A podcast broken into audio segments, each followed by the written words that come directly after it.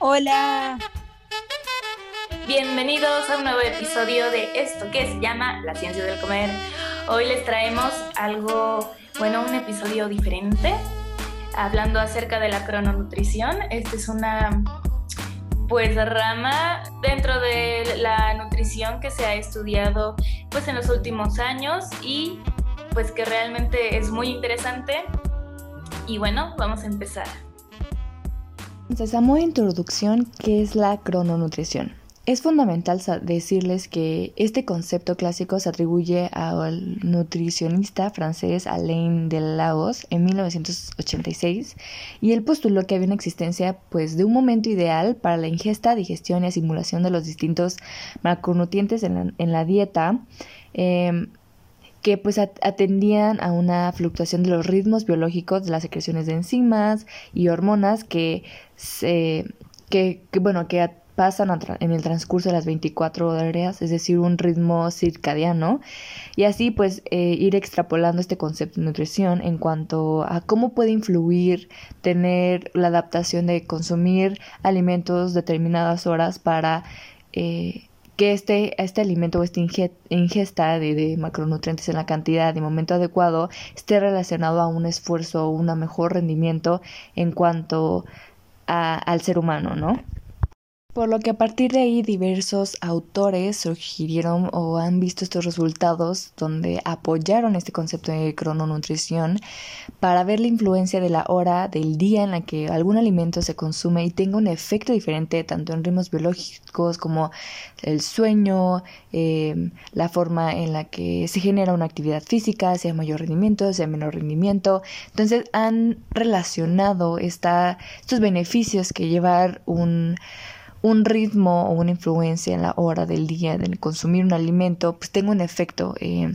positivo, ¿no? No se está buscando efectos negativos. Entonces, eh, esto ha hecho que sea fundamental eh, su investigación sobre la mm, crononutrición y determinar pues qué beneficios nos atribuye, ¿no? no solo el sueño, o sea, qué otras alternativas o estructuras internas eh, o facetas que están durante este tipo de investigación sobre la crononutrición afecta o beneficia al ser humano, ¿no? Entonces les hablaremos un poquito de esto.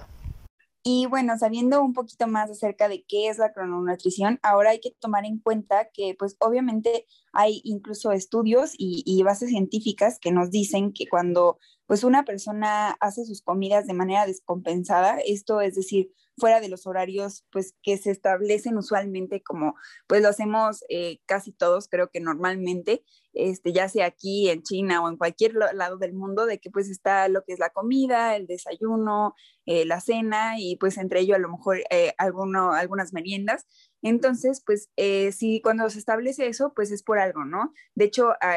como bien les comentaba, hay estudios que demuestran que comer fuera de estos horarios o incluso con proporciones erróneas, es decir, eh, a veces eh, se sabe que, no sé, hay gente que le gusta eh, que la cena sea, pues, digamos, donde la comida es más fuerte, o sea, hay más exceso calórico, pues obviamente esto favorece a que haya un exceso de peso, pérdida a lo mejor de, pues, bueno, más bien riesgo de, de padecer ciertas enfermedades. De hecho, la diabetes tipo 2 es una de las enfermedades que más se desarrolla al utilizar mal este tipo de, bueno, la crononutrición. Y esto, pues, debido a varios factores, ¿no? Eh, el reloj biológico es este, algo que pues no solamente está entre que si nos levantamos temprano, a qué hora nos vamos a dormir, sino que también los alimentos y eso tiene un efecto en nuestro organismo. Esto pues depende de la hora en la que son ingeridos, como bien pues habla este, tema de la crononutrición y pues eh, no solamente eso, sino que los efectos que tiene ya sea pues cómo viene nuestro organismo o las hormonas que se relacionan con el hambre, la saciedad, incluso el sueño,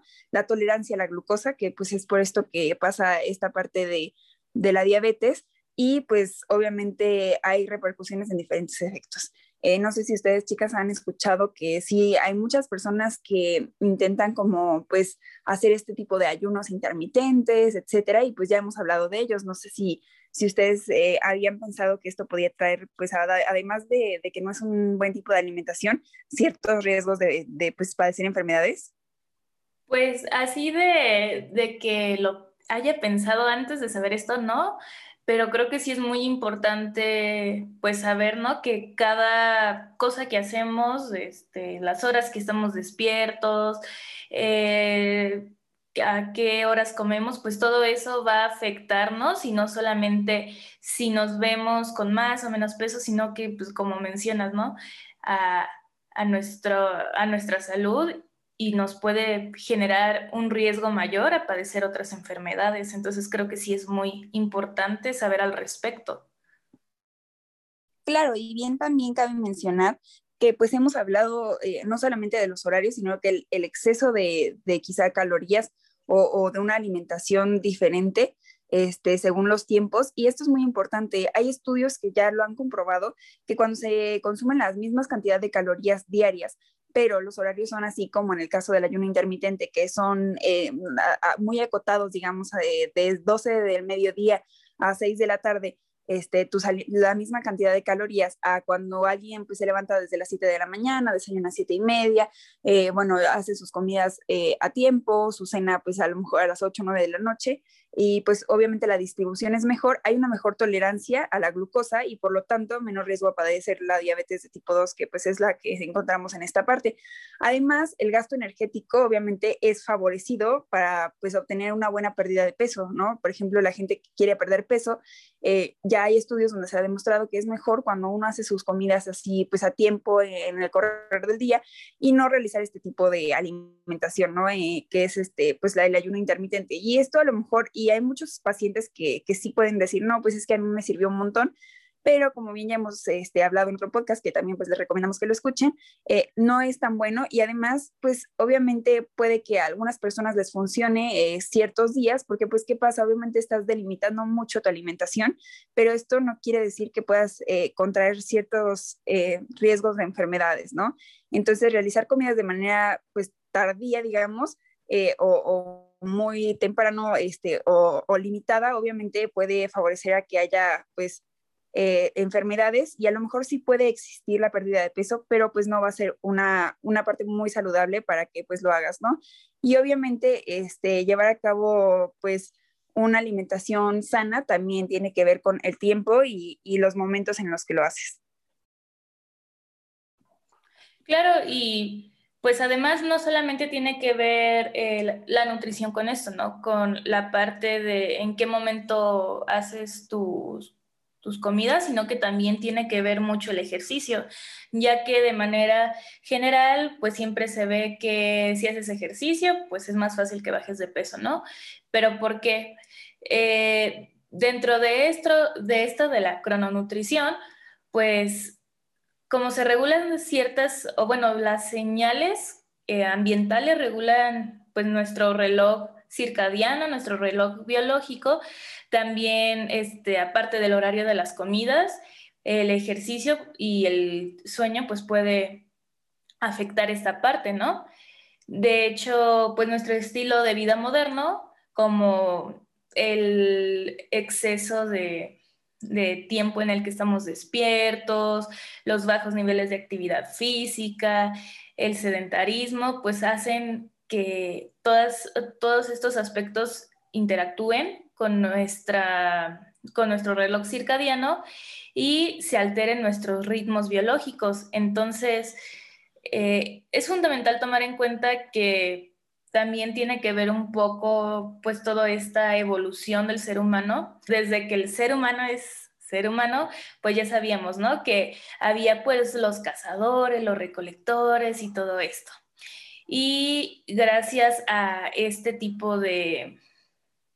pues, pues sí, de actividades que realizaban, entonces eh, se empieza a realizar cierta selección de genes y se empieza a, a ver más notorios ciertos rasgos que apoyan pues la actividad física en nuestro ciclo circadiano, ¿no? Y obviamente pues a través de la evolución humana se regula pues el almacenamiento eficiente de nuestros depósitos de energía y eh, a, estos, a este tipo de depósitos o cómo se hace se les llama genes ahorradores, que pues precisamente lo que van a hacer es eh, encargarse de cómo se va suministrando la energía a lo largo del día. Entonces, actualmente, pues nuestro estado energético de,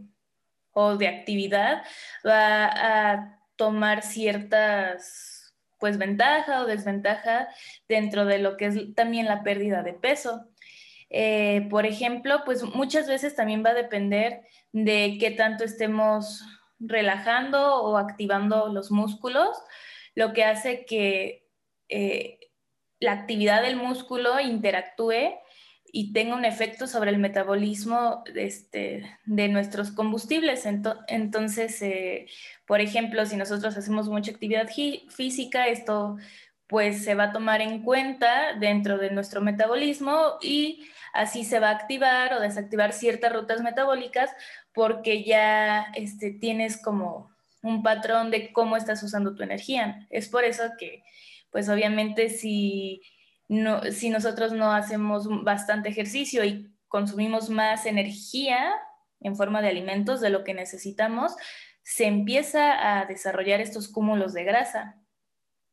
E inclusive, pues se han hecho estudios en los que han observado que los entrenamientos eh, y junto con el ejercicio va a retrasar la aparición de al menos 40 condiciones o enfermedades metabólicas crónicas. Entonces,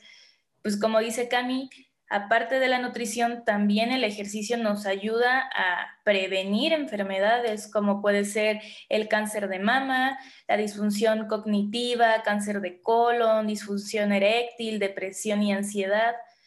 y